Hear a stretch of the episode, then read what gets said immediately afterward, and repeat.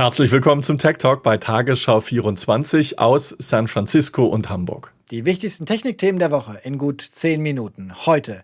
Trump sagt Ja zum TikTok-Deal und Nvidia verkauft seine neue Grafikkarte binnen Sekunden aus. Facebook arbeitet an einer smarten, an einer schlauen Brille und wir reden über Hightech-Ausrüstung für Eltern.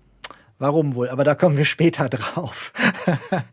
Zunächst mal zu dem Thema, das uns seit Wochen beschäftigt. TikTok. Erst Peitsche, dann Zuckerbrot. Erst hat das US-Handelsministerium verkündet, dass die Downloads von TikTok und WeChat in den USA abgeschaltet werden sollten. Dann hat Trump seine Zustimmung zu dem Deal zwischen TikTok, Oracle und Walmart gegeben. I have given the deal my blessing. If they get it done, that's great. If they don't, that's okay too. But It's a great deal for America and uh, very interesting. Übersetzt heißt das, ich heiße den Deal gut.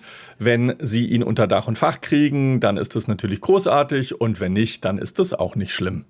Was steckt nun hinter diesem Deal? Es ist ein wenig kompliziert. Oracle soll Technologiepartner für das TikTok-Geschäft in den USA werden. Das heißt zum einen, alle TikTok-Daten in den USA wandern auf Oracle-Server. Es wird ein neues Unternehmen gegründet mit Namen TikTok Global. Oracle soll daran 12,5 Prozent halten und auch der Supermarktgigant Walmart, der steigt mit 7,5 Prozent ein. Den Rest hält ByteDance, die TikTok-Mutter, aber als eine Art passiver Anteilseigner, also so um die 80 Prozent und dann passiver Anteilseigner. Ob das so richtig zusammengeht, das zumindest sagt US-Außenminister Pompeo. Außerdem stellt ByteDance den TikTok Source Code, also das Programm hinter TikTok, Oracle zur Verfügung, damit Oracle prüfen kann, ob es Hintertüren gibt, durch die Daten an den chinesischen Staat abfließen. Und dieses Recht gilt auch für künftige TikTok-Updates. 12 Milliarden Dollar, so viel kostet der Deal Walmart und Oracle angeblich. Und sie legen noch eines drauf, um die Trump-Administration milde zu stimmen. Nicht 10.000 Jobs will TikTok in den USA schaffen, wie ursprünglich angeboten, sondern gleich 25.000, Björn. Und zwar nicht in Kalifornien, wo die ganzen Tech-Unternehmen ihren Sitz haben. In Los Angeles zum Beispiel sitzt ja TikTok, sondern in Texas. Das ist republikanisch regiert. Und dann obendrauf gibt's auch noch Geld. Ja, Donald Trump hatte ja eine Art Vermittlungsgebühr für diesen Deal gefordert für die US-Regierung. Das hatten zunächst alle für vollkommen absurd gehalten, aber nun legen Oracle, Walmart und TikTok einen 5 Milliarden Dollar Bildungsfonds für die USA auf.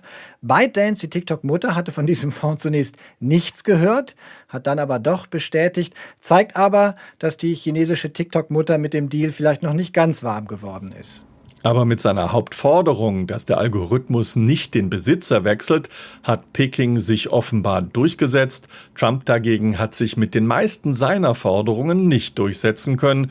TikTok bleibt fest in chinesischer Hand. Was Trump erreicht hat, ist ein gutes Investment für den Konzern eines alten Bekannten. Im Hintergrund soll nämlich Larry Ellison, der Oracle-Gründer, die Fäden gezogen haben bei diesem Deal. Und Ellison ist einer der wenigen im Silicon Valley, der Trump finanziell im Wahlkampf nachhaltig unterstützt hat. Markus, ein Schelm, der Böses dabei denkt. Wie sieht es aus für die zweite App für WeChat? Darüber, Björn, wird weniger geredet. Dabei ist WeChat sogar die wirtschaftlich bedeutendere App. Sie gehört nämlich dem chinesischen Großkonzern Tencent, der mit vielen US-Unternehmen kooperiert, hier im Silicon Valley auch viele Investments laufen hat. Und WeChat sollte seit Sonntag eigentlich nicht mehr downzuladen sein, hier bei uns in den USA. So sah es der Erlass der US-Regierung vor. Aber ein US-Gericht in Kalifornien hat die Anordnung der Regierung erst einmal für unwirksam erklärt. Geklagt hatten WeChat-NutzerInnen. Und die Richterin in Kalifornien sagt nun, mit Blick auf die Meinungsfreiheit gebe es ernsthafte Zweifel daran, ob dieses Verbot rechtmäßig sei. Vertreter des Handelsministeriums sagen, bei diesem Thema stelle man sich auf eine lange juristische Auseinandersetzung ein, also als Tiger gestartet und als Bettvorleger gelandet. Ja, könnte man sagen, sieht danach aus, wenn man genau hinschaut, dann hat Trump mit Blick auf die Datensicherheit wenig erreicht, aber er hat natürlich einiges erreicht mit Blick auf wirtschaftliche Aspekte. Milliardenbildungsfonds, Arbeitsplätze und möglicherweise ist das so viel weniger kompliziert als Datensicherheit, dass er damit bei seinen Anhängern punkten kann, Markus. Themenwechsel. Wir kommen zu Nvidia, der Grafikkartenhersteller. Nvidia hat Anfang September seine neue RTX 3000 Baureihe vorgestellt. Hört sich wie ein Staubsauger an, es geht aber um eine Grafikkarte. Am Donnerstag kamen die ersten Grafikkarten mit dem RTX 3080 Chip auf den Markt. Hört sich besser an, wenn man sagt RTX 3080 Chip. Aber, oh Wunder, sie waren, Björn, binnen weniger Sekunden ausverkauft hier in den USA in allen Online-Stores. Ein Run auf die 700 Dollar teure Grafikkarte war erwartet worden, Markus. Dass es aber so schnell ging, hat doch einige überrascht. Manche vermuten Bots hinter diesen Sekundenkäufen. Ins Gesamt kommen drei neue Grafikkartenchips auf den Markt. Jetzt vorgestellt wurde das Mittelklasse-Modell mit 10 GB Speicher RTX 3080. Am Donnerstag folgt das Spitzenmodell RTX 3090 mit 24 GB Speicher für 1500 Euro umgerechnet etwa. Im Oktober folgt dann die günstige Variante RTX 3070 für gut 500 Euro. Und die neue Chip-Generation ist schneller und sie bringt angeblich deutliche Verbesserungen bei 3D-Spielen mit. Viele Käufer der Karten am vergangenen Donnerstag, die haben wohl in der Hoffnung zugeschlagen, sie zu einem späteren Zeitpunkt wieder an den Mann bringen zu können. Denn diese Karten, die tauchten, so berichten jedenfalls viele Fans, in Foren ähm, auf, äh, bei eBay zum Beispiel und dann oft für das drei- oder vierfache des Kaufpreises, Björn. Es gibt noch ein wenig Hoffnung. Amazon hat sein Kontingent bisher noch nicht auf den Markt geworfen. Nicht ganz klar, wann das passieren wird. Und sie würden wohl gut daran tun, keinen genauen Termin zu veröffentlichen, denn sonst schlägt die nächste Bot-Armee beim Kauf zu. Markus. Themenwechsel. Google ist mit seiner Brille ja bekanntlich schwer auf die Nase gefallen. Facebook soll das nun nicht passieren. Mark Zuckerberg nennt die neue Facebook-Brille intelligent. Im nächsten Jahr soll die nämlich auf den Markt kommen und zwar gemeinsam mit einem bekannten Brillenhersteller. Facebook hat wenig Details geliefert, was die Brille genau kann.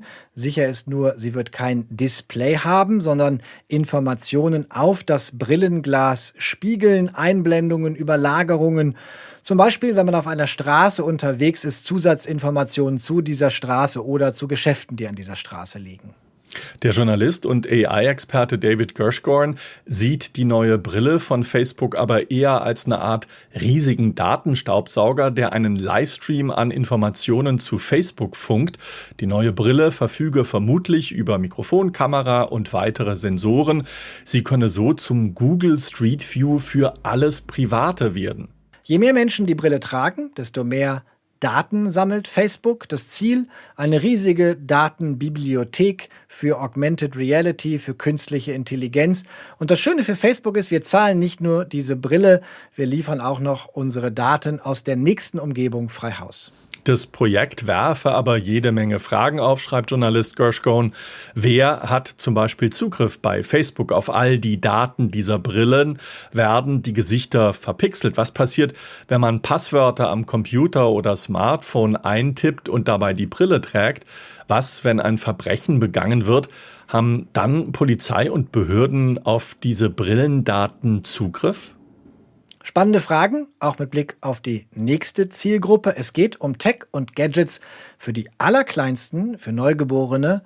Markus, eher für die Eltern muss man sagen, denn ihr habt gerade Zuwachs bekommen. Genau, unsere Tochter Suhavi ist jetzt drei Wochen alt und anfangs, da war ich wirklich skeptisch, als meine Frau sagte, dass wir unbedingt diese Hightech-Babykrippe so, anschaffen müssen. Ja? Björn, Hand aufs Herz, mich. stimmt wirklich, war meine Frau. Normalerweise bin ich bei den Gadgets, du kennst mich, ähm, eher derjenige, der sagt, wir müssen hier zuschlagen. Mittlerweile bin ich aber überzeugt, das äh, Babybett für Kinder bis sechs Monate, das wird über eine App gesteuert. Das Bettchen wiegt das Neugeborene Neugeborene in den Schlaf. Lautsprecher machen Geräusche ähnlich, wie sie in der Gebärmutter zu hören sind.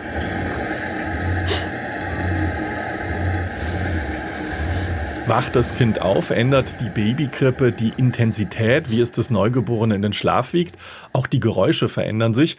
Natürlich wird der Schlafrhythmus mit Hilfe der App protokolliert. So kann man zum Beispiel ganz genau sehen, welchen Fortschritt das Kind beim Schlafen macht.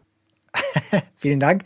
Wichtiges Thema auch Gewicht eines Babys, denn in den ersten Tagen auf der Welt verlieren Neuankömmlinge gern mal ein paar Gramm.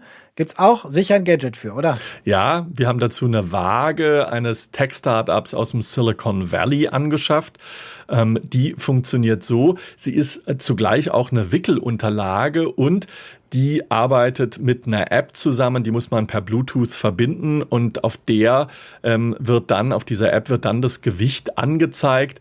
Außerdem ähm, funktioniert diese App wie so ein Protokoll. Man kann also schön sehen, ob das Kind jetzt in den vergangenen Tagen zugelegt hat oder an Gewicht verloren hat. Jedenfalls für den Kinderarzt ist es sehr praktisch, denn der bekommt einen sehr guten Überblick. Das war der sehr lebensnahe Tech Talk für diese Woche hier auf Tagesschau 24. Uns gibt es nicht nur in der ARD-Mediathek, sondern auch in diesem modernen Dings da. Ich glaube, YouTube heißt es, im YouTube-Kanal der Tagesschau. Bis dahin und tschüss. Tschüss, bis nächste Woche.